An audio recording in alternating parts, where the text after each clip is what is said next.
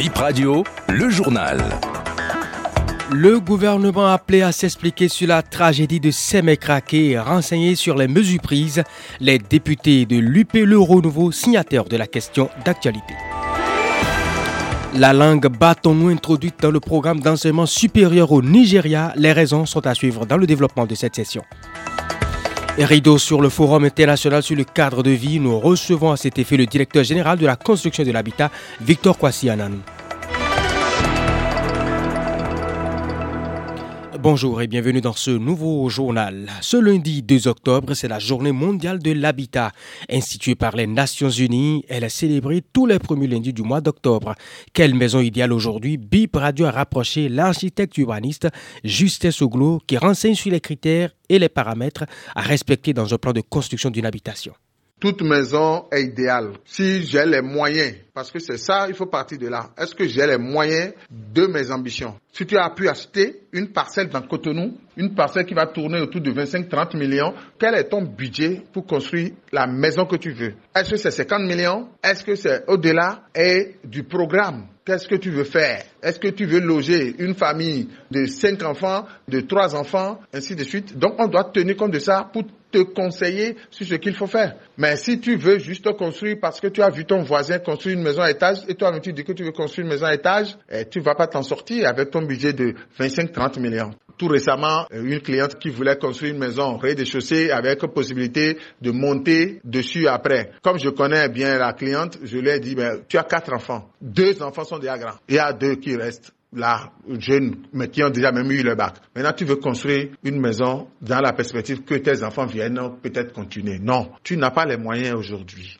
Les enfants vont grandir, les enfants, il faut prier que les enfants ont leur capacité à pouvoir construire leur propre maison. Et en fait des comptes, à cette cliente, je lui ai dit, on fait un bâtiment de plein pied, trois chambres, un salon, et c'est fini. C'est ça qu'on a fait. Ça lui a économisé euh, pour avoir le permis catégorie A, qui est de moins de 150 mètres carrés. On n'était plus obligé de faire les études de sol. L'ingénieur qui a fait les calculs n'a pas besoin de sortir les notes de calcul.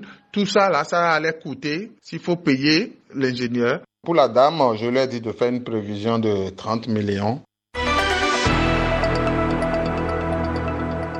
Le bâton parlé dans le Borgo et la Libori, désormais enseigné dans les universités du Nigeria. Elle est introduite dans les curricula de formation. Son choix fait l'objet de plusieurs études et rencontres avec les maires de la communauté Batonou du Bénin.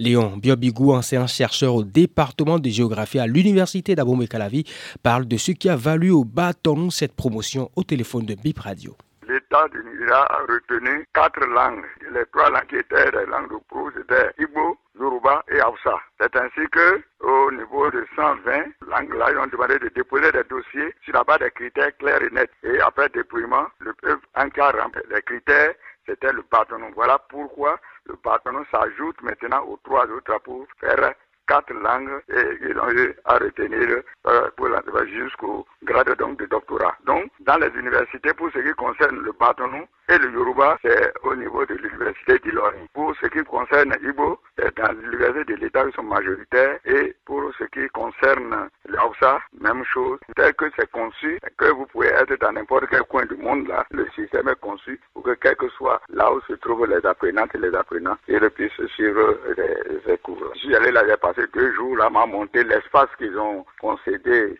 à la lague Bâtonneau là-bas, les infrastructures qu'ils ont déjà érigées, le bureau du directeur, parce que tout ce qui concerne le bâton, ça les concerne. Drame de Semekrake, le groupe parlementaire UP Le Renouveau adresse une question d'actualité au gouvernement. Des députés de ce parti de la mouvance veulent comprendre ce qui s'est passé et savoir les dispositions prises. Cette question pourrait être évoquée au cours de la session extraordinaire qui s'ouvre ce lundi. Et puis on va du côté de Parakou pour parler culture. Parakou, la cité des Koburo, carrefour du Festival africain de l'art vestimentaire du 6 au 8 octobre prochain. Plusieurs artisans de quatre pays, le Niger, le Sénégal, le Burkina Faso et le Togo vont s'ajouter à ceux du Bénin. La part belle sera faite aux nationaux pour promouvoir les produits locaux. Alidat Jorda Yamassari, promotrice du festival. Le Festival africain de l'art vestimentaire est un événement typiquement culturel qui met en avant la promotion de la culture et de la tradition africaine. Il encourage également l'utilisation et la consommation de nos ressources. Il y aura des ateliers de formation des artisans, une séance de fitness, plusieurs types d'espaces de jeu et la grande foire qui sera animée par des expositions d'articles et des œuvres d'art africains.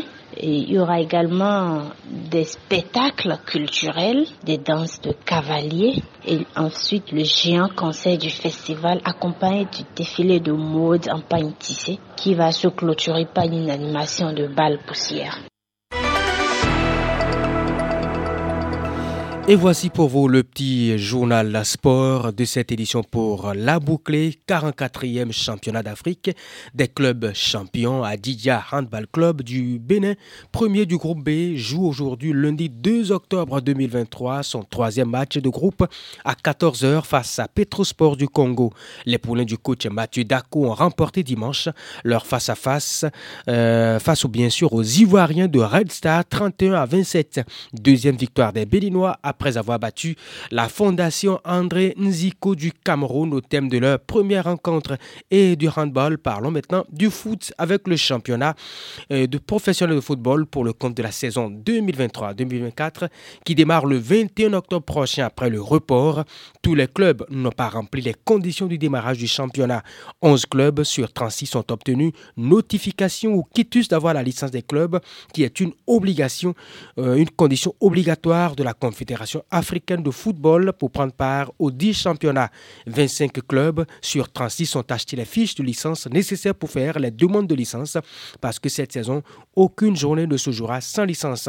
33 clubs sur 36 sont remplis au niveau de la Ligue de football du Bénin les formalités d'engagement pour la saison 2023-2024 qui précisent le stade de domiciliation des matchs. Et c'est sur cette info que nous refermons BIP Info 9h. Mesdames et messieurs, ce sera tout pour cette édition.